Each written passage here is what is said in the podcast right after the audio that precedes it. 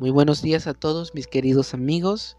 Reciban un gran saludo de mi parte este día, esperando que todos ustedes se encuentren bien, que Dios los bendiga grandemente. Hoy vamos a estar viendo un nuevo tema acerca de la elección de Dios o por qué fuimos elegidos precisamente por Dios.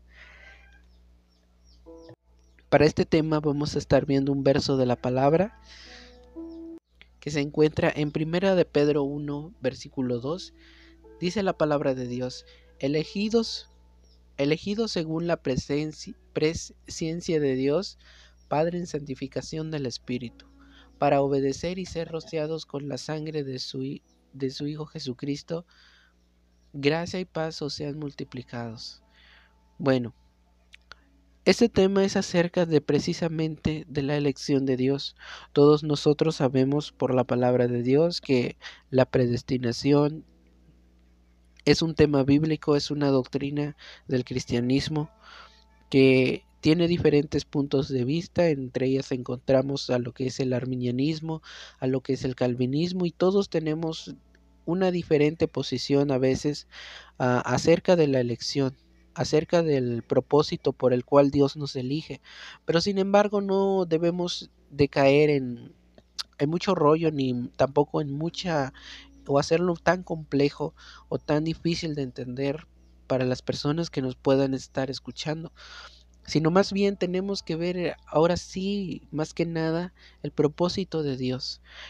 Dios todo lo que hace tiene un propósito y la elección o el motivo por el cual Dios nos salvó tiene un propósito desde antes que nosotros viniésemos a existencia. Bueno, primero analizaremos qué significa la palabra presciencia que encontramos en, en, este verso. Dice, por la cual hemos sido verdaderamente elegidos. La presciencia de Dios en el griego dice o se le denomina prognosis que cuyo significado quiere decir conocimiento anticipado.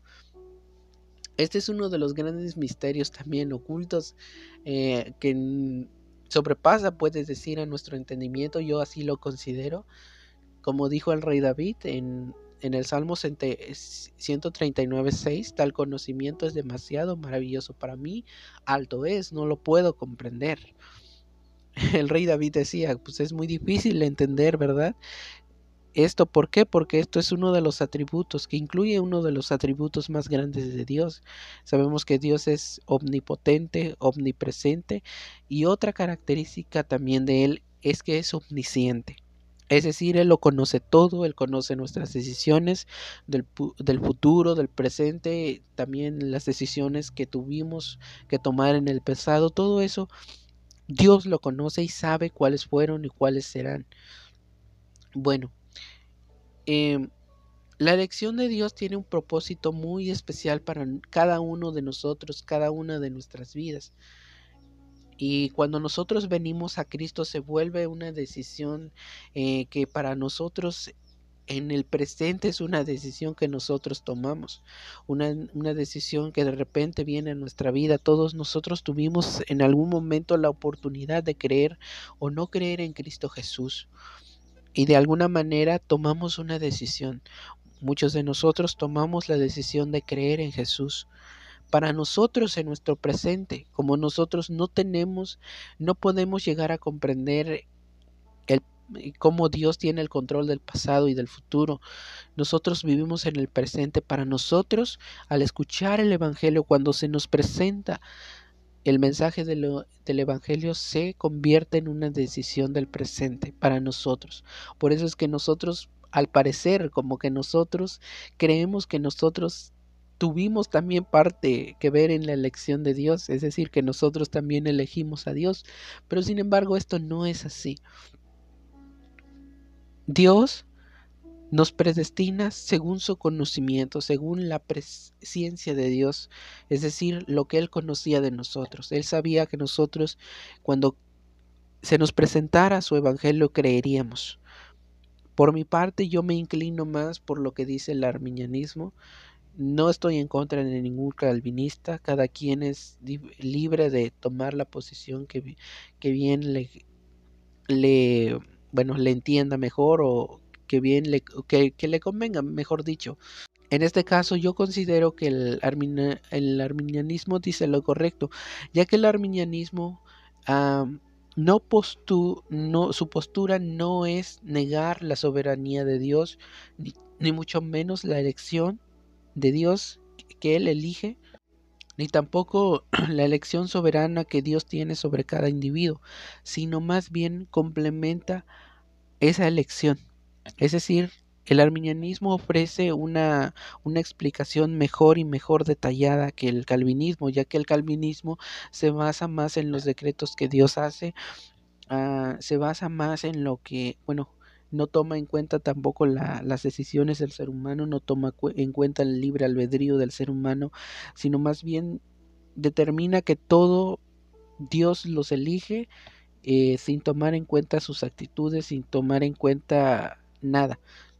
Bueno, no nos vamos a meter en, en un asunto tan, tan difícil de a veces explicar y que para muchos este, les cuesta entender, sino más bien lo que dice el arminianismo no es precisamente negar la soberanía de Dios, ni tampoco ir en contra de la, del, ahora sí, la forma soberana en que Dios nos elige, sino más bien lo que dice el arminianismo es casi parecido, ya que el arminianismo es ahora sí, ¿cómo se llama? hermano con lo que es el calvinismo. El calvinismo el arminianismo nació del calvinismo, no es del pelagianismo que muchos dicen, porque muchos eh, nos dicen que nosotros los arminianos somos pelagianos, eso no es cierto, porque el pelagianismo dice que el ser humano puede puede por su cuenta buscar a Dios, puede por su cuenta elegir a Dios, servirle o no servirle. Eso no es lo que el arminianismo dice. Lo que el arminianismo dice es que cada uno de nosotros tuvimos la oportunidad de venir a Cristo, de elegir a Cristo, pero de acuerdo a la obra del Espíritu Santo, es decir, que nosotros no podemos venir a Jesús, no podemos seguir a Jesús, no podemos elegir a Dios, de servirle a Él, de venir a su Evangelio, sino a través de la gracia. Y eso es lo que precisamente en lo que arminianos y calvinistas nos unimos, en que nadie puede venir a Jesús si no es por la gracia de Dios. Es decir, es Dios quien llama y es Dios quien elige. En este caso nosotros vemos que la oportunidad de venir a Jesús es dada por Dios. Nadie puede venir a Dios si no es por la gracia de Dios. Eso es lo que verdaderamente el arminianismo contempla y dice. Pero bueno, como dije, la elección de Dios tiene un propósito para nuestra vida y ese propósito es que nosotros obedezcamos a Dios. Por eso dice la palabra ahí en el verso que leímos, para obedecer y ser, dice, para obedecer y ser rociados con la sangre de Jesucristo. Es decir, nosotros cuando venimos al, bueno, cuando se nos presenta el Evangelio y cuando venimos al camino de Dios, lo hacemos. ¿Por qué? Porque la sangre de Cristo nos ha limpiado y solamente en ese momento podemos obedecer al Señor.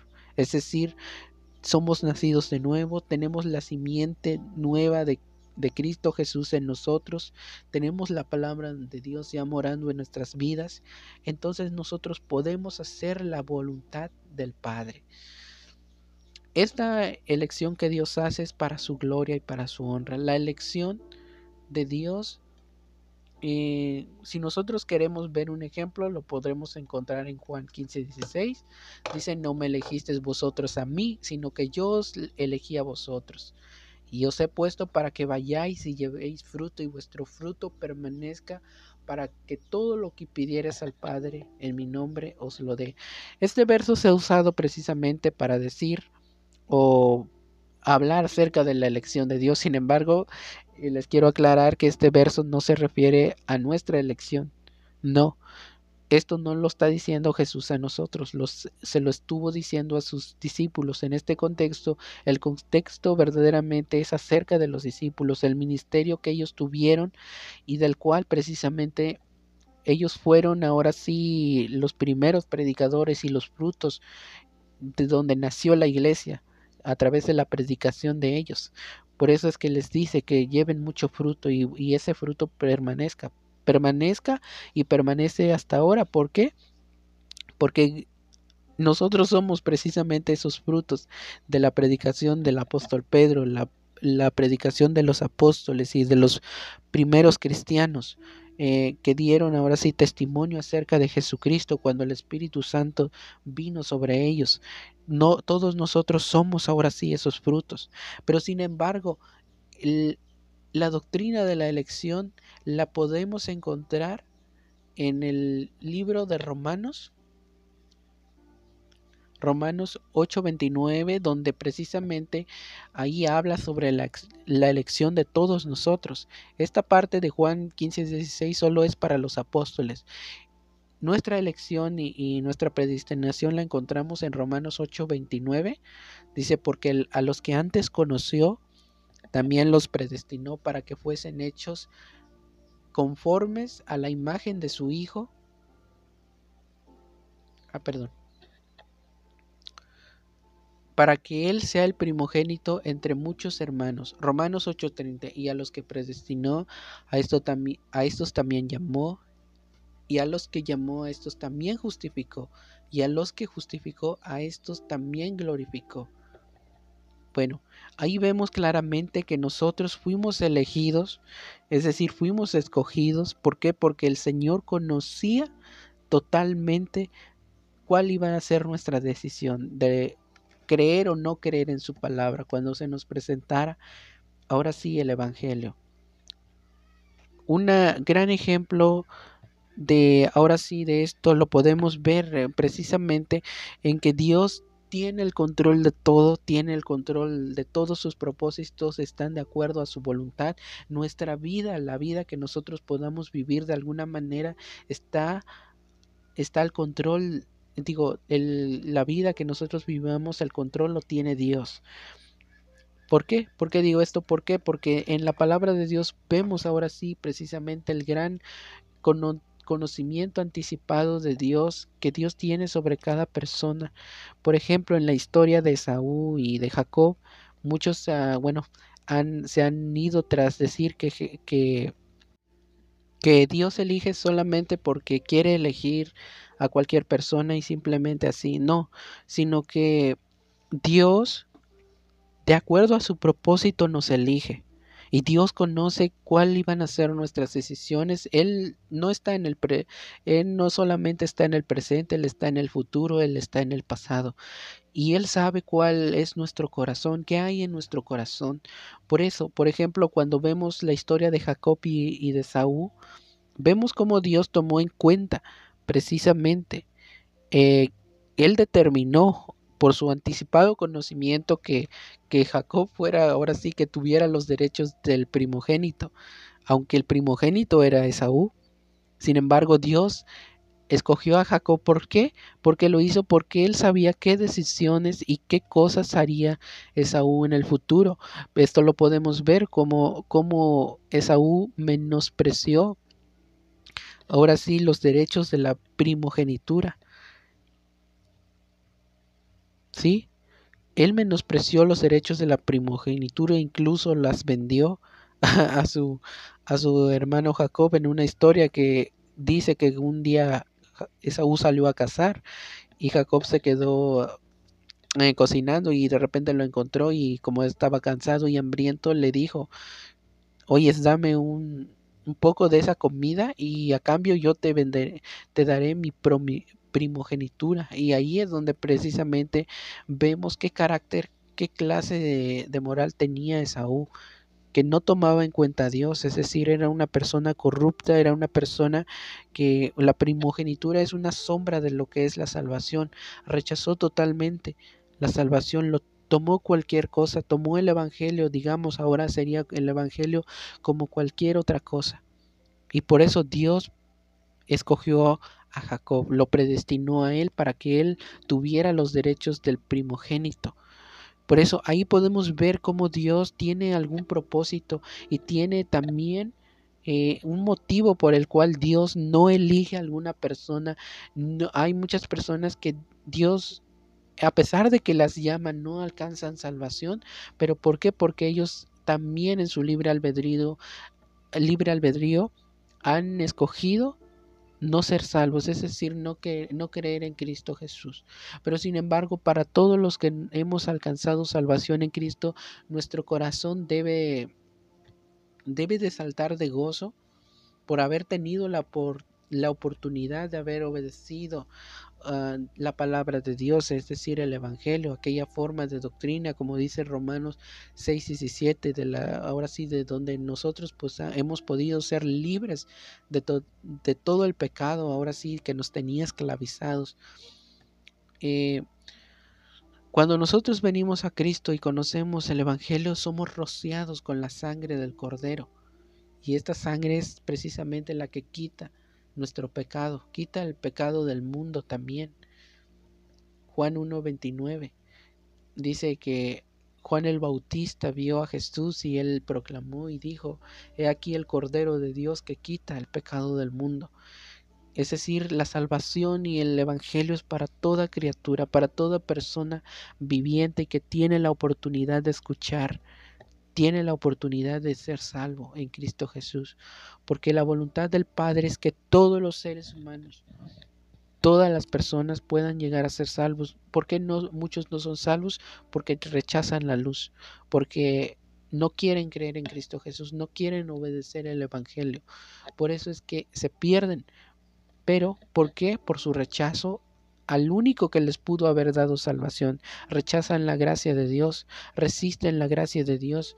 Y cuando una persona resiste y blasfema contra el Espíritu Santo, nadie más le podrá convencer de pecado, nadie más le podrá dar salvación y vida eterna más que solamente venir a Jesús es lo único que puede darle salvación. Cuando una persona pierde totalmente la salvación es cuando precisamente deja de creer y cuando se aparta de Cristo Jesús, cuando la persona no nacida de nuevo deja y abandona los caminos de Dios, es una apóstata, pero que nunca nació de nuevo. Le acontece lo que dice el proverbio, que la puerca lavada vuelve al cielo y el perro que vomita se vuelve a comer el vómito, es decir, sus naturalezas nunca cambiaron.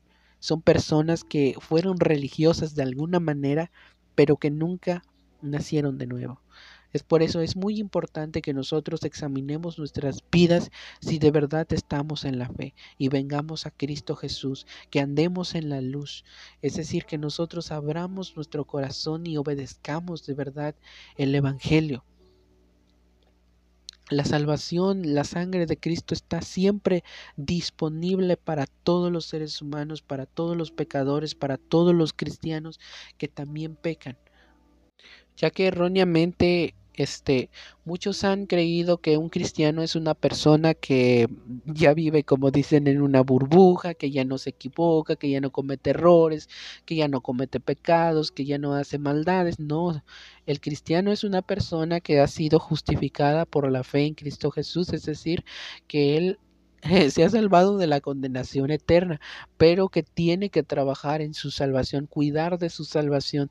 Pero cuando dice cuidar no es que se refiere a que se puede perder, sino que la persona tiene que vivir en la luz para que dé buenos frutos. Es decir, para que su vida pueda ser de bendición para él para él mismo, para los que le rodean y, sobre todo para que él pueda dar un buen testimonio ante los demás. Pero esta persona tiene luchas, esta persona tiene pruebas, tiene momentos de tentación y la forma en que puede llegar a tener victoria es precisamente no apartarse de Cristo Jesús, es decir, vivir cerca de Él, ser ahora sí, como dice la palabra de Dios, eh, ese pámpano que está unido a la vid, la vid es Cristo. Por eso, en Primera de Juan, Primera de Juan 6, perdón, Primera de Juan 1, versículo 6 dice, si decimos que tenemos comunión con Él y andamos en tinieblas, mentimos y no practicamos la verdad. No hay tal cosa, por ejemplo, que una persona que diga que está haciendo verdaderamente obedeciendo la palabra de Dios y está viviendo una vida doble, está cometiendo pecados por ahí, anda de travieso, es una persona que se está engañando a sí mismo. se está mintiendo. Dios no quiere eso. Dios quiere que nosotros andemos en luz.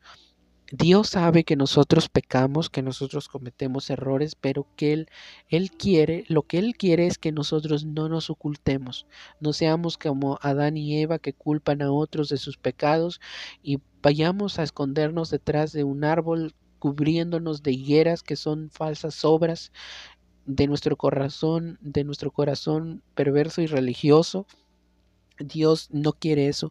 Dios quiere que nosotros vengamos a la luz, que expongamos nuestro corazón, que le digamos a Él nuestras luchas. Confesar el pecado no es ir con una persona, como se hace en la Iglesia Universal, con todo respeto, si hay algún católico que me escuche, no se refiere a precisamente ir a una persona que es un pecador igual que yo, que también tiene problemas y confesarle y decirle las maldades que hice o el pecado que cometí, no se refiere a eso, se refiere a ir directamente a Cristo Jesús, ir a la luz, ir a su palabra, aceptar que hemos pecado y como así como aquellos son aquellos dos personas, aquellas dos personas que estaban en el templo de la historia que Jesús habló, uno decía, ¿verdad? Uno decía que le daba gracias a Dios de que no había pecado, de que estaba viviendo bien, era un hipócrita. Sí, ¿por qué? Porque no es cierto, todos nosotros nos equivocamos. Confesar el pecado es como la segunda persona que estaba ahí, a un lado de ese fariseo, que dijo, Señor, sé propicio de mí, porque soy un pecador. La persona estaba humillada, llorando, no se atrevía a mirar al cielo. ¿Por qué? Porque sabía que había pecado. Un cristiano es lo mismo. Un cristiano no vive una vida totalmente sin errores. Un cristiano es una persona que constantemente confiesa su pecado, que constantemente que constantemente acepta que falla, que se equivoca.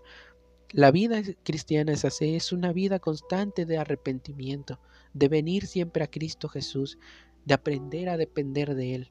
Una persona que no depende de Cristo es una persona orgullosa, es una persona que cree que en sus obras o, con sus propias fuerzas puede vencer el pecado y no es así.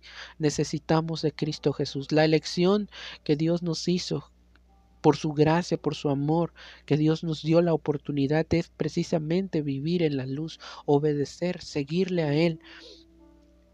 Por eso dice la palabra ahí en Primera de Juan otra vez, 1 1, versículo 7 dice, pero si andamos en luz como Él está en luz, tenemos comunión unos con otros y la sangre de Jesucristo su Hijo nos limpia de todo pecado. Amén. Ahí está claramente las personas que venimos a la luz, que aceptamos precisamente que necesitamos a Cristo Jesús, que somos dependientes de Él, podemos encontrar el perdón, aunque aún siendo cristianos pequemos, podemos encontrar perdón en su sangre. Él es la propiciación por nosotros. El propiciación quiere decir el pago ya de nuestro pecado. La salvación incluye el perdón de los pecados presentes, futuros y pasados. Todo está clavado en la cruz. ¿Qué debemos hacer nosotros? Vivir en esa libertad. Curiosamente muchas personas buscan cómo vencer ciertos pecados, por ejemplo, el pecado de la pornografía, el pecado de una adicción, el pecado de las de mentir, el pecado de bueno, un montón de cosas, de tendencias contra las cuales una, un cristiano a veces todavía tiene luchas. Bueno, el secreto es vivir en la luz es tener comunión con Jesús, es vivir en oración, es, es, vivir y depender de Él totalmente. No confiarnos en nuestra carne, no creer que nosotros podemos ser ahora sí esa persona perfecta por portarnos bien o por ser personas religiosas que cumplen con ir al, al servicio o al templo o al lugar religioso donde se reúnen, no, sino que una persona cristiana verdadera es una persona que depende, que reconoce que su corazón es perverso y engañoso y no se deja engañar por él, sino que va a Cristo Jesús y anda en la luz de la palabra. Andar en la luz de la palabra nos hace reconocer que somos pecadores, que necesitamos de la ayuda y de la gracia de Dios para no caer. Por eso dice, si decimos en el verso 8, si decimos que no tenemos pecado, nos engañamos a nosotros mismos y la verdad no está en nosotros. Si confesamos nuestros pecados, Él es fiel y justo para perdonar nuestros pecados y limpiarnos de toda maldad. Si decimos que no hemos pecado, le hacemos a Él mentiroso y su palabra no está en nosotros. Y nos dice algo tan hermoso. Hijitos míos, estas cosas os escribo para que no pequéis. Y si alguno hubiere pecado, abogado tenemos para con el Padre, a su Hijo Jesucristo el justo. Y Él es la propiciación por nuestros pecados, y no solamente por los nuestros, sino también por los de todo el mundo. La, la, sangre de Jesucristo está disponible para ti, para mí, para todas las personas. Sus brazos de amor están abiertos para ti, que has pecado, para ti, que no has encontrado salvación en ningún otro lugar. No has encontrado la paz a tu conciencia. En la sangre de Jesucristo tú puedes venir a lavar tus vestidos. Es decir, tú puedes creer en Cristo Jesús. Dios te da la oportunidad de conocerle. Su evangelio no le pertenece a una denominación, no es de los pentecostales, no es de los bautistas, no es de los católicos. El evangelio es para todas las personas. Y el evangelio es el reflejo del amor de Cristo Jesús, es el amor del Padre, es el testimonio acerca de lo que Jesucristo hizo por ti en la cruz y que si tú crees en Él como tu Señor y Salvador y crees que Dios le levantó de entre los muertos y que en Él hay perdón de pecados, tú puedes venir a Él. Venir a Él con todas tus cargas, venir a Él con todos tus pecados, todos tus errores. Aun si eres cristiano y le has fallado, Dios te dice, venid a mí todos los que estéis trabajados y cargados, que yo os haré descansar. La oportunidad de venir a Él es para todos, para todos totalmente. Por último dice, gracia y paz multiplicará, perdón, ahí en el, en el verso dice, gracia y paz os sean multiplicados. La gracia y la paz se multiplica a través ahora sí de la bendición del Padre para todos sus escogidos perseverando precisamente su caminar en esta vida hasta que lleguen a la morada celestial. Nuestros pasos y salvación no dependen de nuestros esfuerzos, sino de su gracia. Como lo, bien lo, lo, dije hace rato, la gracia de Dios es la que opera poderosamente en nosotros. Lo único que nos hace estar firmes en Cristo, que nos ayuda a vivir cerca de Dios, es la gracia que Él nos da quiero que vayamos a Primera de Samuel 2.9. Dice, Él guarda los pies de sus santos, mas los impíos perecen en tinieblas, porque nadie será fuerte en su propia fuerza. La palabra de Dios aquí es clara, dice que Él guarda los pies de sus santos. Los pies de sus santos somos todos aquellos que creemos en Cristo Jesús, que hemos sido santificados por la obra que Él hizo en la cruz. Dios nos guarda seguros en Él. Curiosamente, bueno, en muchos, bueno, en muchas iglesias se dice o se predica que la salvación se puede perder, como ya dije, la salvación es vida eterna, la salvación no se pierde, no se pierde. Y no se pierde por un pecado que cometamos siendo cristianos. No, la salvación la pierden las personas porque nunca nacieron de nuevo. ¿Y por qué? Porque no quisieron abrir su corazón y no le permitieron precisamente a Jesucristo cambiar sus vidas, moldear sus corazones de acuerdo a la voluntad del Padre, porque eran personas que no que, iban, que les gustaba tal vez la religión, pero que nunca le abrieron su corazón a Jesús a través de la palabra que se les predicaba. Por eso todos nosotros hemos nacido, los que hemos nacido de nuevo, somos nacido, nacidos de la palabra de Dios. Es decir, la predicación es lo que Dios usa para que tu corazón sea cambiado, para que mi corazón sea cambiado. La fe viene por el oír el oír la palabra de Dios. Así lo dice la carta de Romanos.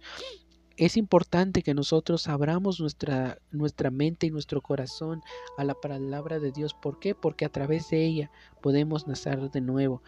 Y la salvación, la salvación no nos corresponde a nosotros guardarla. Nosotros no podemos guardar nuestra salvación. Si alguien me dijera que Él está guardando su salvación, no lo creo. ¿Por qué? Porque nosotros no tenemos esa capacidad, no tenemos la fuerza para precisamente guardarnos totalmente. Aún pecamos, como ya lo vimos. En primera de Juan es un, eh, esos versos que leímos es para cristianos y para no cristianos. Entonces, ¿qué haremos? Confiar en Cristo Jesús, vivir en Cristo Jesús, permanecer en Cristo Jesús, porque sin Él nada podemos hacer. Estar en Cristo, vivir en Cristo es lo único que guarda nuestras vidas. La palabra de Dios guarda nuestra... Ahora sí, la palabra de Dios nos muestra que la salvación es la que nos guarda a nosotros. Efesios 6, que es eh, donde se menciona ¿Qué lucha espiritual tiene el cristiano contra los seres demoníacos, contra los seres malignos? Ahí en la palabra de Dios nos dice en este verso, Efesios 6, 17, dice, y tomad el yelmo de la salvación y la espada del Espíritu, que es la palabra de Dios. El yelmo de la salvación se menciona aquí. ¿Y por qué el yelmo? Es decir, el yelmo era una especie de casco que se ponía en la cabeza del soldado romano y bueno, esto le protegía, sabemos que para qué sirve un casco, pero precisamente esto lo podemos ver, ¿por qué? Porque nuestra mente, nuestra cabeza es precisamente donde se libra todas las batallas, las más grandes batallas espirituales y donde se determinan nuestras victorias. Eh, Satanás principalmente ataca la mente, ¿por qué? Porque si nuestra mente se contamina, Satanás va a poder vencernos, va a poder destruirnos. Por eso es muy importante que nosotros leamos, llenemos nuestro, nuestro entendimiento, renovemos nuestro entendimiento con las escrituras, con el estudio, con la investigación de la palabra de Dios, para que no haya forma de que el demonio pueda destruir nuestra mente, de quitarnos la fe. La fe la podemos perder cuando nuestra mente ya se llenó de cosas que no deben una ilustración que yo escuché en una prédica hace, ya hace mucho, pero que es una buena ilustración.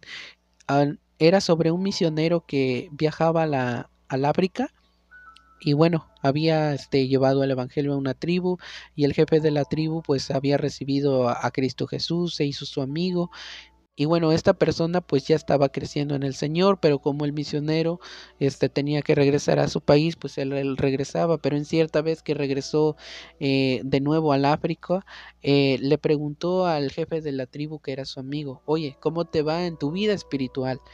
¿Qué has visto? ¿Qué, notas acerca de cómo... ¿Qué te parece, más bien, qué te parece tu caminar con Cristo? Bueno, el, el jefe de, de la tribu le dijo, bueno, según lo que yo he notado y, lo que he examinado de mí mismo es que hay dos fieras, dos fieras dentro de mí, dos tigres, dijo, que siempre se están peleando, que siempre están en una lucha. Bueno, y, el predicador le dijo, ¿y cuál de los tigres es el que más puede? Dijo, ¿el tigre bueno o el tigre malo? Y el jefe de la tribu dijo, el que le doy más de comer, es decir, al que lo alimento más. Bueno, de esta manera también en nuestra vida hay una parte que es una nueva creación, pero hay otra parte que también es una parte que es carne, donde precisamente está el pecado. El apóstol Pablo dijo, ¿quién me librará de este cuerpo de muerte? Pero dice, pero le doy gracias a Jesucristo, Sí, porque en Jesucristo está la clave para vencer cualquier pecado, la comunión con Él. Por eso nosotros debemos llenarnos acerca de lo que hizo Cristo Jesús por nosotros, acerca de lo que dice el Evangelio. Y esto pues es la palabra de Dios, la que precisamente nos defiende, es la espada del Espíritu. Entre más llenos estemos de la doctrina de la Biblia, entre más nosotros nos acerquemos a las enseñanzas de Cristo Jesús, más afilada va a estar esa espada y mayor será nuestra protección. Eso es muy importante que nosotros lo comprendamos. Y que comprendamos eso, que somos salvos por la fe, por medio de la gracia de Dios que Dios nos extendió y que por ella ahora hemos sido alcanzados por Cristo Jesús. Que nosotros no tomemos, no nos estemos preocupando de si vamos a perder o no vamos a perder la salvación, que eso no sea una preocupación por nosotros, sino que cada día nosotros nos gocemos en Cristo Jesús, busquemos su presencia, nos deleitemos en su palabra. Que dejemos ahora sí de mirar nuestro pecado, de mirar nuestros errores, de, estar viviendo esclavizados todavía en nuestras culpas. No, veamos a Cristo Jesús, veamos su amor, veamos su gracia, veamos su luz. Que nosotros gocemos gocemos ahora sí y nos regocijemos por lo que hemos recibido. En Efesios 2.8 dice, porque por gracia sois salvos, por medio de la fe, y esto no de vosotros, pues es don de Dios. La fe es un don de Dios. La fe que nosotros tuvimos para aceptar a Cristo Jesús fue dado por Dios para que nosotros podamos recibirlo. La salvación es un don de Dios. La salvación es el regalo más grande y el milagro más grande que tú puedes recibir, aparte de recibir un milagro físico, lo más grande es tu salvación. ¿Por qué? Porque esa salvación te da derecho a pedirle a Cristo Jesús lo que tú quisieres. ¿Sí?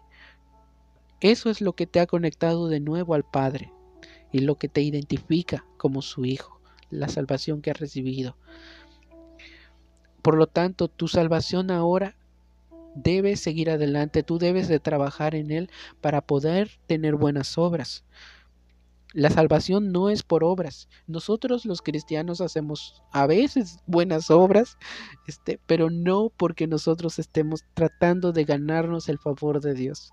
No, sino que Dios operando en nosotros a través de lo que Él ha hecho, ahora Él nos da la oportunidad de que nuestros frutos, de que nuestras obras puedan ser hechos en Él, pero es Él incluso es la gracia de Él, es Él mismo haciendo las obras ahora a través de nosotros. Dice en el verso 9 de Efesios 2, 2.9, dice, no por obras, para que nadie se gloríe. Dice, porque somos hechura suya, creados en Cristo Jesús para buenas obras, las cuales Dios preparó de antemano para que anduviésemos en ellas. Es decir, el propósito de Dios es que nosotros a través de nuestras buenas obras y a través del buen ejemplo que demos, pero más que nada del amor que nosotros mostremos por el prójimo, muchos puedan venir a Cristo Jesús. Todas esas obras Dios ya las preparó de antemano. Tú eres tal vez evangelista, es porque Dios lo preparó de antemano. Tú eres pastor, es porque Dios lo preparó de antemano. Tú eres un maestro de la palabra, es porque Dios lo preparó de antemano. Tú eres tal vez un simple cristiano como yo, que, que apenas está ahora sí dando testimonio acerca de lo que Dios ha hecho por él en su vida, seas el cristiano más pequeño, no importando, todo lo que tú puedas hacer para Dios es porque Dios lo preparó de antemano. Este podcast, este podcast fue predestinado para que tú lo escuches y para decirte que Dios tiene un propósito para ti, que Dios te ama, que Dios quiere que tú vengas a Él porque Él te ha elegido para salvación. Dios quiere que tú le abras tu corazón, que no te endurezcas más, de que tú aceptes que eres un pecador, que necesitas arrepentimiento, pero que Dios te ofrece en su amor y te recibe con sus brazos abiertos. Bueno.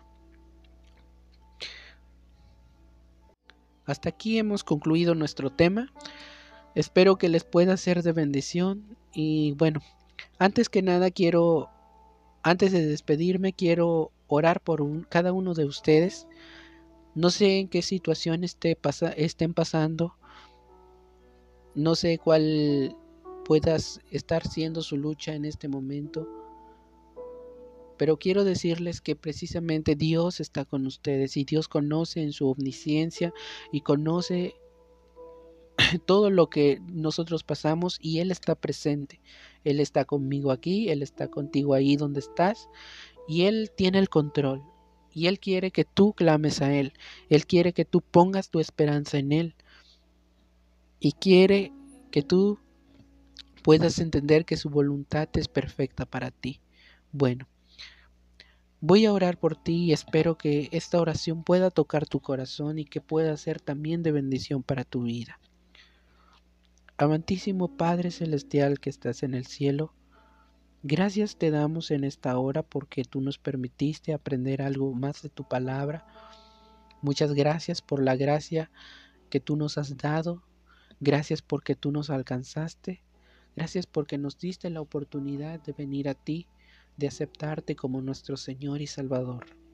Gracias porque nos has dado el regalo más grande, que puede recibir un ser humano, la salvación de nuestra alma.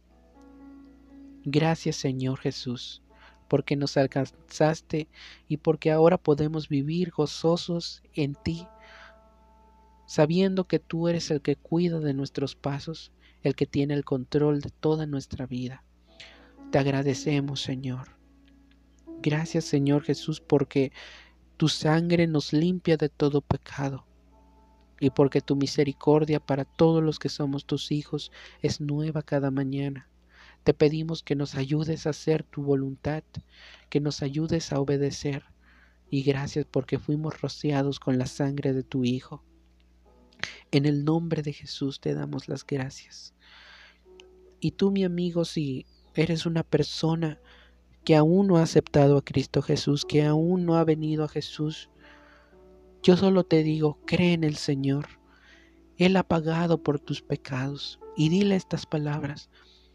Padre mío, mi Señor Jesucristo, en esta hora yo te abro mi corazón. Te pido que tú vengas a mi vida. Te pido que entres a mi corazón. Te pido que tú me des el nuevo nacimiento. Yo creo que tú pagaste por mí en la cruz del Calvario. Yo creo que tu sangre me ha limpiado y me limpia de todo pecado, y te reconozco como mi Señor y mi Salvador.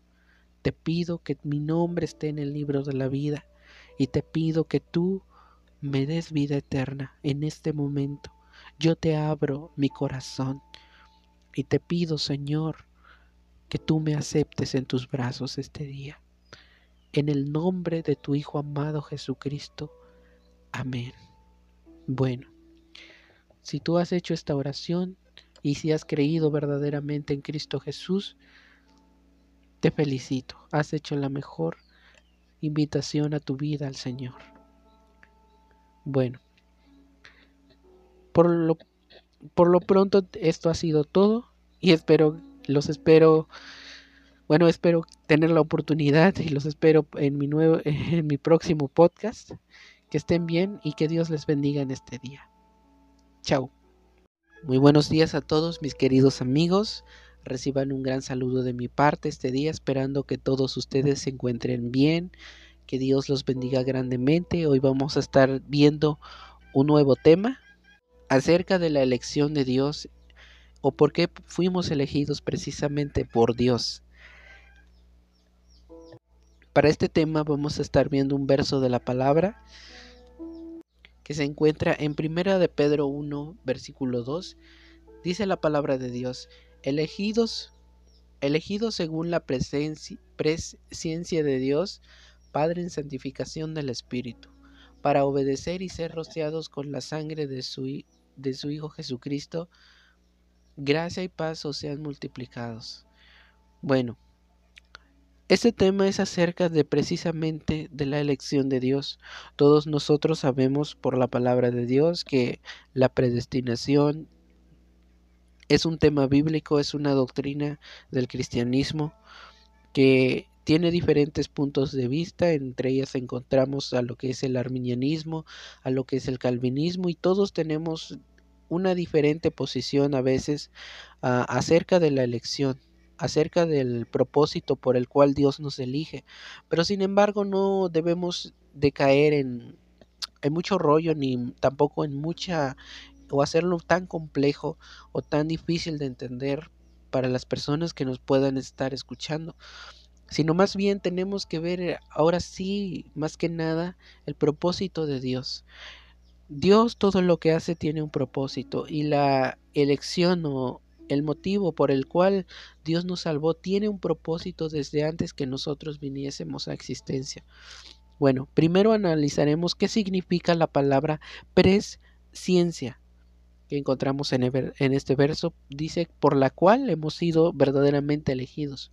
La presciencia de Dios en el griego dice o se le denomina prognosis que cuyo significado quiere decir conocimiento anticipado. Este es uno de los grandes misterios también ocultos eh, que sobrepasa, puedes decir, a nuestro entendimiento. Yo así lo considero. Como dijo el rey David en, en el Salmo 139.6, tal conocimiento es demasiado maravilloso para mí, alto es, no lo puedo comprender. El rey David decía, pues es muy difícil entender, ¿verdad? Esto, ¿por qué? Porque esto es uno de los atributos, que incluye uno de los atributos más grandes de Dios. Sabemos que Dios es omnipotente, omnipresente, y otra característica también de Él es que es omnisciente. Es decir, Él lo conoce todo, Él conoce nuestras decisiones del, futuro, del presente, también las decisiones que tuvimos que tomar en el pasado, todo eso Dios lo conoce y sabe cuáles fueron y cuáles serán. Bueno, Em, la elección de Dios tiene un propósito muy especial para cada uno de nosotros, cada una de nuestras vidas. Y cuando nosotros venimos a Cristo se vuelve una decisión eh, que para nosotros en el presente es una decisión que nosotros tomamos, una, una, decisión que de repente viene a nuestra vida. Todos nosotros tuvimos en algún momento la oportunidad de creer o no creer en Cristo Jesús y de alguna manera tomamos una decisión. Muchos de nosotros tomamos la decisión de creer en Jesús. Para nosotros en nuestro presente, como nosotros no tenemos, no podemos llegar a comprender el, cómo Dios tiene el control del pasado y del futuro. Nosotros vivimos en el presente. Para nosotros, al escuchar el Evangelio, cuando se nos presenta el mensaje del Evangelio se convierte en una decisión del presente para nosotros. Por eso es que nosotros, al parecer, como que nosotros creemos que nosotros tuvimos también parte que ver en la elección de Dios, es decir, que nosotros también elegimos a Dios, pero sin embargo esto no es así. Dios nos predestina según su conocimiento, según la presencia de Dios, es decir, lo que Él conocía de nosotros. Él sabía que nosotros, cuando se nos presentara su evangelio, creeríamos. Por mi parte, yo me inclino más por lo que dice el arminianismo. No estoy en contra de ningún calvinista, cada quien es libre de tomar la posición que, que bien le, bueno, le entienda mejor o que bien le, que, le convenga, mejor dicho. En este caso yo considero que el, el arminianismo dice lo correcto, ya que el arminianismo no, postu no su postura no es negar la soberanía de Dios, ni, ni mucho menos la elección de Dios que Él elige, ni tampoco la elección soberana que Dios tiene sobre cada individuo, sino más bien complementa esa elección. Es decir, el arminianismo ofrece una, una, explicación mejor y mejor detallada que el calvinismo, ya que el calvinismo se basa más en los decretos que Dios hace, uh, se basa más en lo que, bueno, no toma en cuenta tampoco la, las decisiones del ser humano, no toma en cuenta el libre albedrío del ser humano, sino más bien determina que todo Dios los elige eh, sin tomar en cuenta sus actitudes, sin tomar en cuenta nada. Bueno, no nos vamos a meter en, en un asunto tan, tan difícil de a veces explicar y que para muchos este, les cuesta entender, sino más bien lo que dice el arminianismo no es precisamente negar la soberanía de Dios, ni tampoco ir en contra de la, del, ahora sí, la forma soberana en que Dios nos elige, sino más bien lo que dice el arminianismo es casi parecido, ya que el arminianismo es ahora sí, ¿cómo se llama? Hermano con lo que es el calvinismo. El calvinismo el arminianismo nació del calvinismo, no es del pelagianismo que muchos dicen, porque muchos eh, nos dicen que nosotros los arminianos somos pelagianos, eso no es cierto, porque el pelagianismo dice que el ser humano puede puede por su cuenta buscar a Dios, puede por su cuenta elegir a Dios, servirle o no servirle. Eso no es lo que el arminianismo dice. Lo que el arminianismo dice es que cada uno de nosotros tuvimos la oportunidad de venir a Cristo, de elegir a Cristo, pero de acuerdo a la obra del Espíritu Santo, es decir, que nosotros no podemos venir a Jesús, no podemos seguir a Jesús, no podemos elegir a Dios, de servirle a Él, de venir a su Evangelio, sino a través de la gracia. Y eso es lo que precisamente en lo que arminianos y calvinistas nos unimos, en que nadie puede venir a Jesús si no es por la gracia de Dios. Es decir, es Dios quien llama y es Dios quien elige. En este caso nosotros vemos que la oportunidad de venir a Jesús es dada por Dios. Nadie puede venir a Dios si no es por la gracia de Dios. Eso es lo que verdaderamente el arminianismo contempla y dice. Pero bueno, como dije, la elección de Dios tiene un propósito para nuestra vida y ese propósito es que nosotros obedezcamos a Dios. Por eso dice la palabra ahí en el verso que leímos, para obedecer y ser, dice, para obedecer y ser rociados con la sangre de Jesucristo. Es decir, nosotros cuando venimos al, bueno, cuando se nos presenta el Evangelio y cuando venimos al camino de Dios, lo hacemos. ¿Por qué? Porque la sangre de Cristo nos ha limpiado y solamente en ese momento podemos obedecer al Señor. Es decir, somos nacidos de nuevo, tenemos la simiente nueva de, Cristo Jesús en nosotros, tenemos la palabra de Dios ya morando en nuestras vidas, entonces nosotros podemos hacer la voluntad del Padre. Esta elección que Dios hace es para su gloria y para su honra. La elección de Dios eh, si nosotros queremos ver un ejemplo, lo podremos encontrar en Juan 15, 16. Dice, no me elegisteis vosotros a mí, sino que yo os elegí a vosotros. Y os he puesto para que vayáis y llevéis fruto y vuestro fruto permanezca para que todo lo que pidieres al Padre en mi nombre os lo dé. Este verso se ha usado precisamente para decir o hablar acerca de la elección de Dios. Sin embargo, y les quiero aclarar que este verso no se refiere a nuestra elección. No, esto no lo está diciendo Jesús a nosotros, los, se lo estuvo diciendo a sus discípulos. En este contexto, el contexto verdaderamente es acerca de los discípulos, el ministerio que ellos tuvieron y del cual precisamente ellos fueron ahora sí los primeros predicadores y los frutos de donde nació la iglesia a través de la predicación de ellos. Por eso es que les dice que lleven mucho fruto y, ese fruto permanezca. Permanezca y permanece hasta ahora. ¿Por qué? Porque nosotros somos precisamente esos frutos de la predicación del apóstol Pedro, la, la predicación de los apóstoles y de los primeros cristianos. Eh, que dieron ahora sí testimonio acerca de Jesucristo cuando el Espíritu Santo vino sobre ellos. No todos nosotros somos ahora sí esos frutos, pero sin embargo, la doctrina de la elección la podemos encontrar en el libro de Romanos Romanos 8:29, donde precisamente ahí habla sobre la, elección de todos nosotros. Esta parte de Juan 15:16 solo es para los apóstoles. Nuestra elección y, nuestra predestinación la encontramos en Romanos 8:29. Dice, porque a los que antes conoció, también los predestinó para que fuesen hechos conformes a la imagen de su Hijo. Ah, perdón para que Él sea el primogénito entre muchos hermanos. Romanos 8:30, y a los que predestinó, a, esto a estos también llamó, y a los que llamó, a estos también justificó, y a los que justificó, a estos también glorificó. Bueno, ahí vemos claramente que nosotros fuimos elegidos, es decir, fuimos escogidos. ¿Por qué? Porque el Señor conocía totalmente cuál iba a ser nuestra decisión de creer o no creer en su palabra, cuando se nos presentara ahora sí el Evangelio. Un gran ejemplo de ahora sí de esto lo podemos ver eh, precisamente en que Dios tiene el control de todo, tiene el control de todos sus propósitos, están de acuerdo a su voluntad.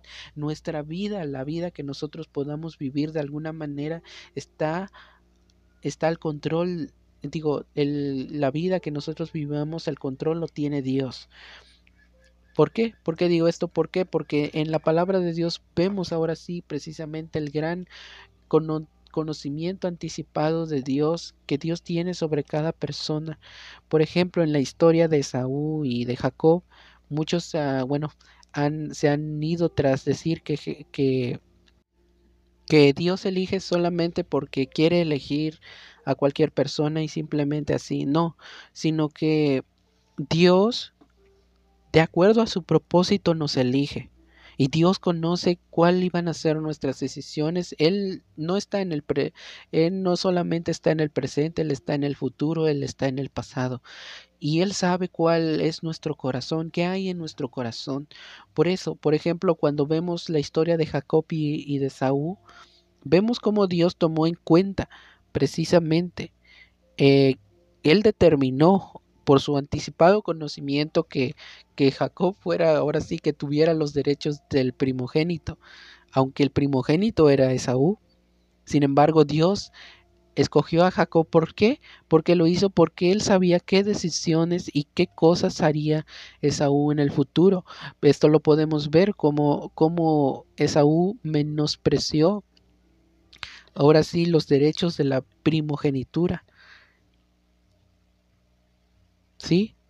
Él menospreció los derechos de la primogenitura e incluso las vendió a su, a su hermano Jacob en una historia que dice que un día Esaú salió a cazar y Jacob se quedó eh, cocinando y de repente lo encontró y como estaba cansado y hambriento le dijo, oye, dame un, un poco de esa comida y a cambio yo te venderé, te daré mi, primogenitura. Y ahí es donde precisamente vemos qué carácter, qué clase de, moral tenía Esaú que no tomaba en cuenta a Dios, es decir, era una persona corrupta, era una persona que la primogenitura es una sombra de lo que es la salvación, rechazó totalmente la salvación, lo tomó cualquier cosa, tomó el Evangelio, digamos, ahora sería el Evangelio como cualquier otra cosa.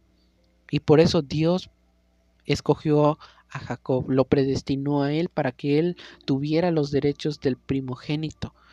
Por eso ahí podemos ver cómo Dios tiene algún propósito y tiene también eh, un motivo por el cual Dios no elige a alguna persona. No, hay muchas personas que Dios, a pesar de que las llama, no alcanzan salvación. ¿Pero por qué? Porque ellos también en su libre albedrío, libre albedrío han escogido no ser salvos, es decir, no, que, no creer en Cristo Jesús. Pero sin embargo, para todos los que hemos alcanzado salvación en Cristo, nuestro corazón debe, debe de saltar de gozo por haber tenido la, la oportunidad de haber obedecido Ah, la palabra de Dios, es decir, el Evangelio, aquella forma de doctrina, como dice Romanos 6 y 17, de la, ahora sí, de donde nosotros pues ah, hemos podido ser libres de, todo el pecado, ahora sí, que nos tenía esclavizados. Eh, cuando nosotros venimos a Cristo y conocemos el Evangelio, somos rociados con la sangre del Cordero. Y esta sangre es precisamente la que quita nuestro pecado, quita el pecado del mundo también. Juan 1.29 dice que Juan el Bautista vio a Jesús y él proclamó y dijo, He aquí el Cordero de Dios que quita el pecado del mundo. Es decir, la salvación y el Evangelio es para toda criatura, para toda persona viviente que tiene la oportunidad de escuchar tiene la oportunidad de ser salvo en Cristo Jesús, porque la voluntad del Padre es que todos los seres humanos, todas las personas puedan llegar a ser salvos. ¿Por qué no, muchos no son salvos? Porque rechazan la luz, porque no quieren creer en Cristo Jesús, no quieren obedecer el Evangelio. Por eso es que se pierden. Pero, ¿por qué? Por su rechazo al único que les pudo haber dado salvación. Rechazan la gracia de Dios, resisten la gracia de Dios.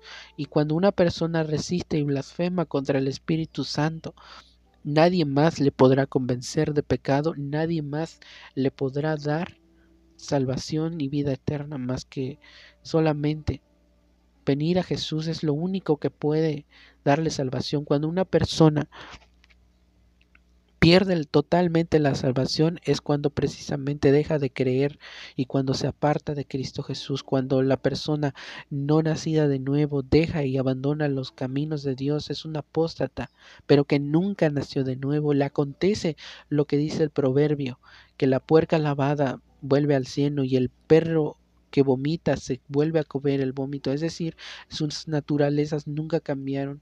Son personas que fueron religiosas de alguna manera, pero que nunca nacieron de nuevo. Es por eso es muy importante que nosotros examinemos nuestras vidas si de verdad estamos en la fe y vengamos a Cristo Jesús, que andemos en la luz. Es decir, que nosotros abramos nuestro corazón y obedezcamos de verdad el Evangelio. La salvación, la sangre de Cristo está siempre disponible para todos los seres humanos, para todos los pecadores, para todos los cristianos que también pecan. Ya que erróneamente este, muchos han creído que un cristiano es una persona que ya vive, como dicen, en una burbuja, que ya no se equivoca, que ya no comete errores, que ya no comete pecados, que ya no hace maldades. No, el cristiano es una persona que ha sido justificada por la fe en Cristo Jesús, es decir, que él se ha salvado de la condenación eterna, pero que tiene que trabajar en su salvación, cuidar de su salvación. Pero cuando dice cuidar no es que se refiere a que se puede perder, sino que la persona tiene que vivir en la luz para que dé buenos frutos. Es decir, para que su vida pueda ser de bendición para él, para él mismo, para los que le rodean y, sobre todo para que él pueda dar un buen testimonio ante los demás. Pero esta persona tiene luchas, esta persona tiene pruebas, tiene momentos de tentación y la forma en que puede llegar a tener victoria es precisamente no apartarse de Cristo Jesús, es decir, vivir cerca de Él, ser ahora sí, como dice la palabra de Dios, eh, ese pámpano que está unido a la vid, la vid es Cristo. Por eso, en Primera de Juan, Primera de Juan 6, perdón, Primera de Juan 1, versículo 6 dice, si decimos que tenemos comunión con Él y andamos en tinieblas, mentimos y no practicamos la verdad. No hay tal cosa, por ejemplo, que una persona que diga que está haciendo verdaderamente obedeciendo la palabra de Dios y está viviendo una vida doble, está cometiendo pecados por ahí, anda de travieso, es una persona que se está engañando a sí mismo, se está mintiendo. Dios no quiere eso. Dios quiere que nosotros andemos en luz. Dios sabe que nosotros pecamos, que nosotros cometemos errores, pero que Él, Él quiere, lo que Él quiere es que nosotros no nos ocultemos, no seamos como Adán y Eva que culpan a otros de sus pecados y vayamos a escondernos detrás de un árbol cubriéndonos de higueras que son falsas obras de nuestro corazón, de nuestro corazón perverso y religioso Dios no quiere eso. Dios quiere que nosotros vengamos a la luz, que expongamos nuestro corazón, que le digamos a Él nuestras luchas. Confesar el pecado no es ir con una persona, como se hace en la Iglesia Universal, con todo respeto, si hay algún católico que me escuche, no se refiere a precisamente ir a una persona que es un pecador igual que yo, que también tiene problemas y confesarle y decirle las maldades que hice o el pecado que cometí, no se refiere a eso, se refiere a ir directamente a Cristo Jesús, ir a la luz, ir a su palabra, aceptar que hemos pecado y como así como aquellos son aquellos dos personas, aquellas dos personas que estaban en el templo de la historia que Jesús habló, uno decía, ¿verdad? Uno decía que le daba gracias a Dios de que no había pecado, de que estaba viviendo bien, era un hipócrita. Sí, ¿por qué? Porque no es cierto, todos nosotros nos equivocamos.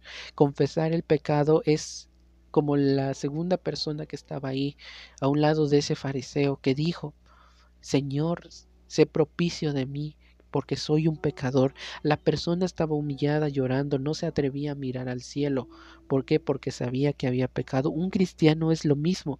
Un cristiano no vive una vida totalmente sin errores. Un cristiano es una persona que constantemente confiesa su pecado, que constantemente que constantemente acepta que falla, que se equivoca. La vida cristiana es así, es una vida constante de arrepentimiento, de venir siempre a Cristo Jesús, de aprender a depender de Él. Una persona que no depende de Cristo es una persona orgullosa, es una persona que cree que en sus obras o, con sus propias fuerzas puede vencer el pecado y no es así. Necesitamos de Cristo Jesús. La elección que Dios nos hizo por su gracia, por su amor, que Dios nos dio la oportunidad es precisamente vivir en la luz, obedecer, seguirle a Él. Por eso dice la palabra ahí en Primera de Juan otra vez, 1, 1 versículo 7 dice, pero si andamos en luz como Él está en luz, tenemos comunión unos con otros y la sangre de Jesucristo su Hijo nos limpia de todo pecado. Amén. Ahí está claramente las personas que venimos a la luz, que aceptamos precisamente que necesitamos a Cristo Jesús, que somos dependientes de Él, podemos encontrar el perdón, aunque aún siendo cristianos pequemos, podemos encontrar perdón en su sangre. Él es la propiciación por nosotros. Propiciación quiere decir el pago ya de nuestro pecado. La salvación incluye el perdón de los pecados presentes, futuros y pasados. Todo está clavado en la cruz. ¿Qué debemos hacer nosotros? Vivir en esa libertad. Curiosamente muchas personas buscan cómo vencer ciertos pecados, por ejemplo, el pecado de la pornografía, el pecado de una adicción, el pecado de las de mentir, el pecado de bueno, un montón de cosas, de tendencias contra las cuales una, un cristiano a veces todavía tiene luchas bueno, el secreto es vivir en la luz, es tener comunión con Jesús, es vivir en oración, es, vivir y depender de Él totalmente. No confiarnos en nuestra carne, no creer que nosotros podemos ser ahora sí esa persona perfecta por portarnos bien o por ser personas religiosas que cumplen con ir al, al servicio o al templo o al lugar religioso donde se reúnen, no, sino que una persona cristiana verdadera es una persona que depende, que reconoce que su corazón es perverso y engañoso y no se deja engañar por él, sino que va a Cristo Jesús y anda en la luz de la palabra. Andar en la luz de la palabra nos hace reconocer que somos pecadores, que necesitamos de la ayuda y de la gracia de Dios para no caer. Por eso dice, si decimos en el verso 8, si decimos que no tenemos pecado, nos engañamos a nosotros mismos y la verdad no está en nosotros. Si confesamos nuestros pecados, Él es fiel y justo para perdonar nuestros pecados y limpiarnos de toda maldad. Si decimos que no hemos pecado, le hacemos a Él mentiroso y su palabra no está en nosotros. Y nos dice algo tan hermoso. Hijitos míos, estas cosas os escribo para que no pequéis. Y si alguno hubiere pecado, abogado tenemos para con el Padre, a su Hijo Jesucristo el justo. Y Él es la propiciación por nuestros pecados, y no solamente por los nuestros, sino también por los de todo el mundo. La, sangre de Jesucristo está disponible para ti, para mí, para todas las personas. Sus brazos de amor están abiertos para ti, que has pecado, para ti, que no has encontrado salvación en ningún otro lugar. No has encontrado la paz a tu conciencia en la sangre de Jesucristo. Tú puedes venir a lavar tus vestidos. Es decir, Tú puedes creer en Cristo Jesús. Dios te da la oportunidad de conocerle. Su evangelio no le pertenece a una denominación, no es de los pentecostales, no es de los bautistas, no es de los católicos. El evangelio es para todas las personas.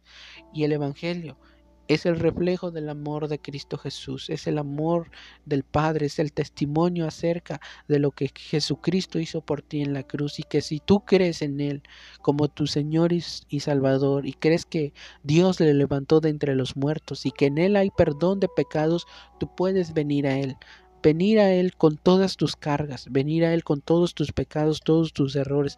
Aun si eres cristiano y le has fallado, Dios te dice, venid a mí todos los que estéis trabajados y cargados, que yo os haré descansar. La oportunidad de venir a Él es para todos, para todos totalmente. Por último dice, gracia y paz multiplicará, perdón, ahí en el, en el verso dice, gracia y paz os sean multiplicados. La gracia y la paz se multiplica a través ahora sí de la bendición del Padre para todos sus escogidos, perseverando precisamente su caminar en esta vida hasta que lleguen a la morada celestial. Nuestros pasos y salvación no dependen de nuestros esfuerzos, sino de su gracia. Como lo, bien lo, dije hace rato, la gracia de Dios es la que opera poderosamente en nosotros. Lo único que nos hace estar firmes en Cristo, que nos ayuda a vivir cerca de Dios, es la gracia que Él nos da. Quiero que vayamos a Primera de Samuel 2.9. Dice, Él guarda los pies de sus santos, mas los impíos perecen en tinieblas, porque nadie será fuerte en su propia fuerza. La palabra de Dios aquí es clara, dice que Él guarda los pies de sus santos. Los pies de sus santos somos todos aquellos que creemos en Cristo Jesús, que hemos sido santificados por la obra que Él hizo en la cruz. Dios nos guarda seguros en Él. Curiosamente, bueno, en muchos, bueno, en muchas iglesias se dice o se predica que la salvación se puede perder, como ya dije, la salvación es vida eterna, la salvación no se pierde no se pierde. Y no se pierde por un pecado que cometamos siendo cristianos. No, la salvación la pierden las personas porque nunca nacieron de nuevo. ¿Y por qué? Porque no quisieron abrir su corazón y no le permitieron precisamente a Jesucristo cambiar sus vidas, moldear sus corazones de acuerdo a la voluntad del Padre, porque eran personas que no que, iban, que les gustaba tal vez la religión, pero que nunca le abrieron su corazón a Jesús a través de la palabra que se les predicaba. Por eso todos nosotros hemos nacido, los que hemos nacido de nuevo, somos nacido, nacidos de la palabra de Dios. Es decir, la predicación es lo que Dios usa para que tu corazón sea cambiado, para que mi corazón sea cambiado. La fe viene por el oír el oír la palabra de Dios. Así lo dice la carta de Romanos. Es importante que nosotros abramos nuestra, nuestra mente y nuestro corazón a la palabra de Dios. ¿Por qué? Porque a través de ella podemos nacer de nuevo.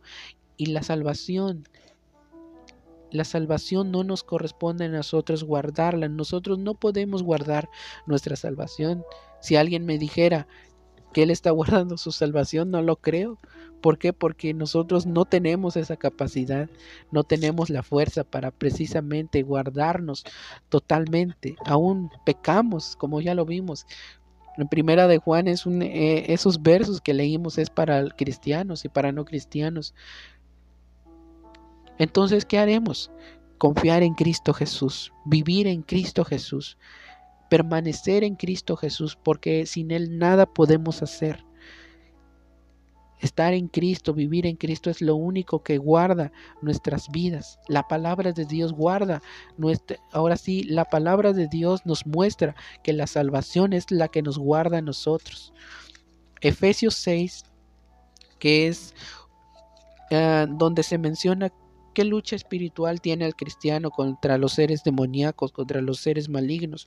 Ahí en la palabra de Dios nos dice en este verso, Efesios 6, 17, dice, y tomad el yelmo de la salvación y la espada del Espíritu, que es la palabra de Dios. El yelmo de la salvación se menciona aquí. ¿Y por qué el yelmo? Es decir, el yelmo era una especie de casco que se ponía en la cabeza del soldado romano y bueno, esto le protegía, sabemos que para qué sirve un casco, pero precisamente esto lo podemos ver, ¿por qué? Porque nuestra mente, nuestra cabeza es precisamente donde se libra todas las batallas, las más grandes batallas espirituales y donde se determinan nuestras victorias. Eh, Satanás principalmente ataca la mente, ¿por qué? Porque si nuestra mente se contamina, Satanás va a poder vencernos, va a poder destruirnos. Por eso es muy importante que nosotros leamos, llenemos nuestro, nuestro entendimiento, renovemos nuestro entendimiento con las escrituras, con el estudio, con la investigación de la palabra de Dios, para que no haya forma de que el demonio pueda destruir nuestra mente, de quitarnos la fe. La fe la podemos perder cuando nuestra mente ya se llenó de cosas que no deben. Una ilustración que yo escuché en una prédica hace, ya hace mucho, pero que es una buena ilustración. Era sobre un misionero que viajaba a la, al África y bueno, había este, llevado el Evangelio a una tribu y el jefe de la tribu pues había recibido a, Cristo Jesús, se hizo su amigo y bueno, esta persona pues ya estaba creciendo en el Señor, pero como el misionero este, tenía que regresar a su país, pues él, regresaba, pero en cierta vez que regresó eh, de nuevo al África, eh, le preguntó al jefe de la tribu que era su amigo, oye, ¿cómo te va en tu vida espiritual? ¿Qué has visto? ¿Qué, qué notas acerca de cómo ¿Qué te parece, más bien, qué te parece tu caminar con Cristo? Bueno, el, el jefe de, de, la tribu le dijo, bueno, según lo que yo he notado y, lo que he examinado de mí mismo es que hay dos fieras, dos fieras dentro de mí, dos tigres, dijo, que siempre se están peleando, que siempre están en una lucha. Bueno, y el predicador le dijo, ¿y cuál de los tigres es el que más puede, dijo, el tigre bueno o el tigre malo. Y el jefe de, la tribu dijo, el que le doy más de comer, es decir, al que lo alimento más. Bueno, de esta manera también en nuestra vida hay una parte que es una nueva creación, pero hay otra parte que también es una parte que es carne donde precisamente está el pecado. El apóstol Pablo dijo, ¿quién me librará de este cuerpo de muerte? Pero dice, pero le doy gracias a Jesucristo. Sí, porque en Jesucristo está la clave para vencer cualquier pecado, la comunión con Él. Por eso nosotros debemos llenarnos acerca de lo que hizo Cristo Jesús por nosotros, acerca de lo que dice el Evangelio. Y esto pues es la palabra de Dios, la que precisamente nos defiende, es la espada del Espíritu. Entre más llenos estemos de la doctrina de la Biblia, entre más nosotros nos acerquemos a las enseñanzas de Cristo Jesús, más afilada va a estar esa espada y mayor será nuestra protección. Eso es muy importante que nosotros lo comprendamos.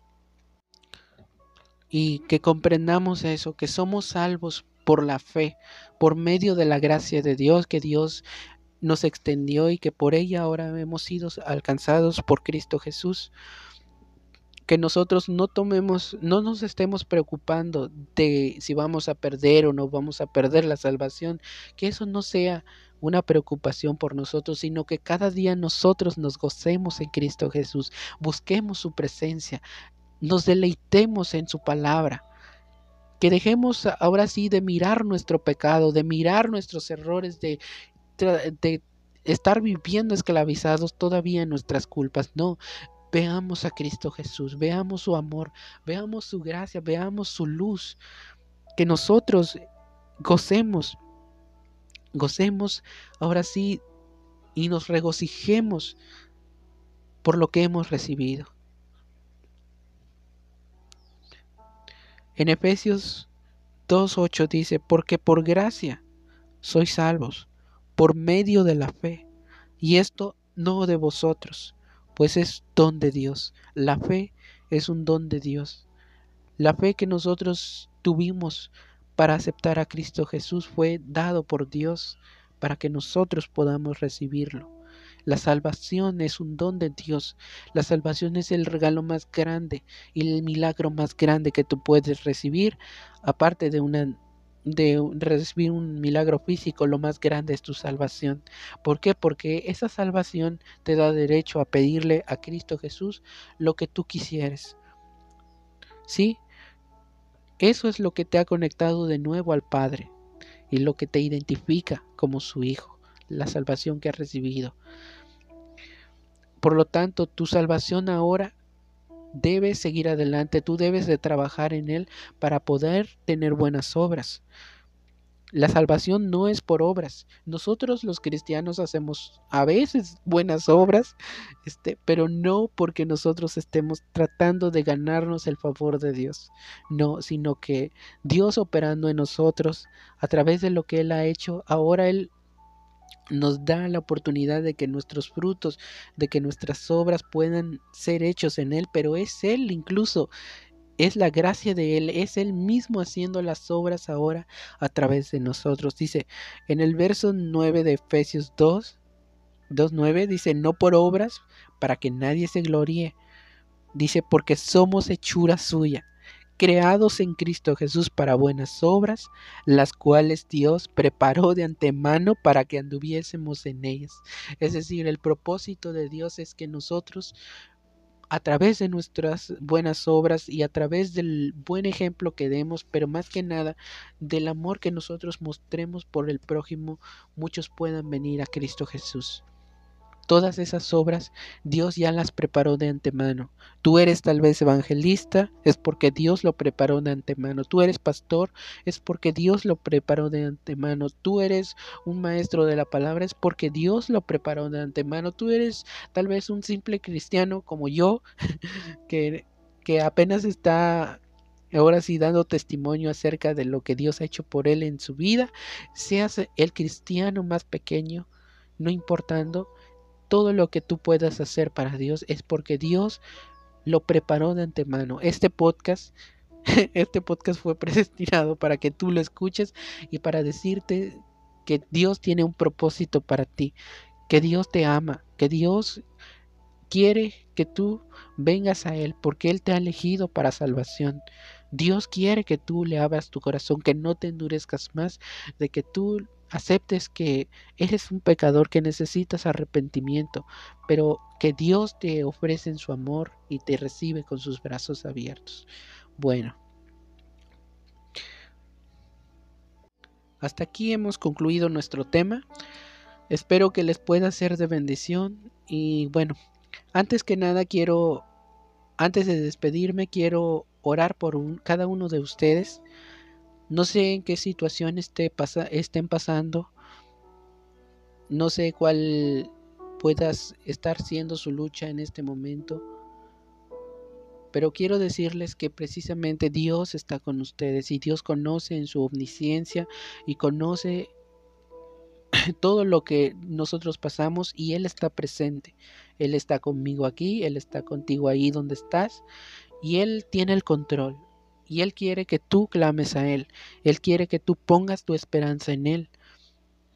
Y quiere que tú puedas entender que su voluntad es perfecta para ti. Bueno, voy a orar por ti y espero que esta oración pueda tocar tu corazón y que pueda ser también de bendición para tu vida. Amantísimo Padre Celestial que estás en el cielo, Gracias te damos en esta hora porque tú nos permitiste aprender algo más de tu palabra. Muchas gracias por la gracia que tú nos has dado. Gracias porque tú nos alcanzaste. Gracias porque nos diste la oportunidad de venir a ti, de aceptarte como nuestro Señor y Salvador. Gracias porque nos has dado el regalo más grande que puede recibir un ser humano, la salvación de nuestra alma.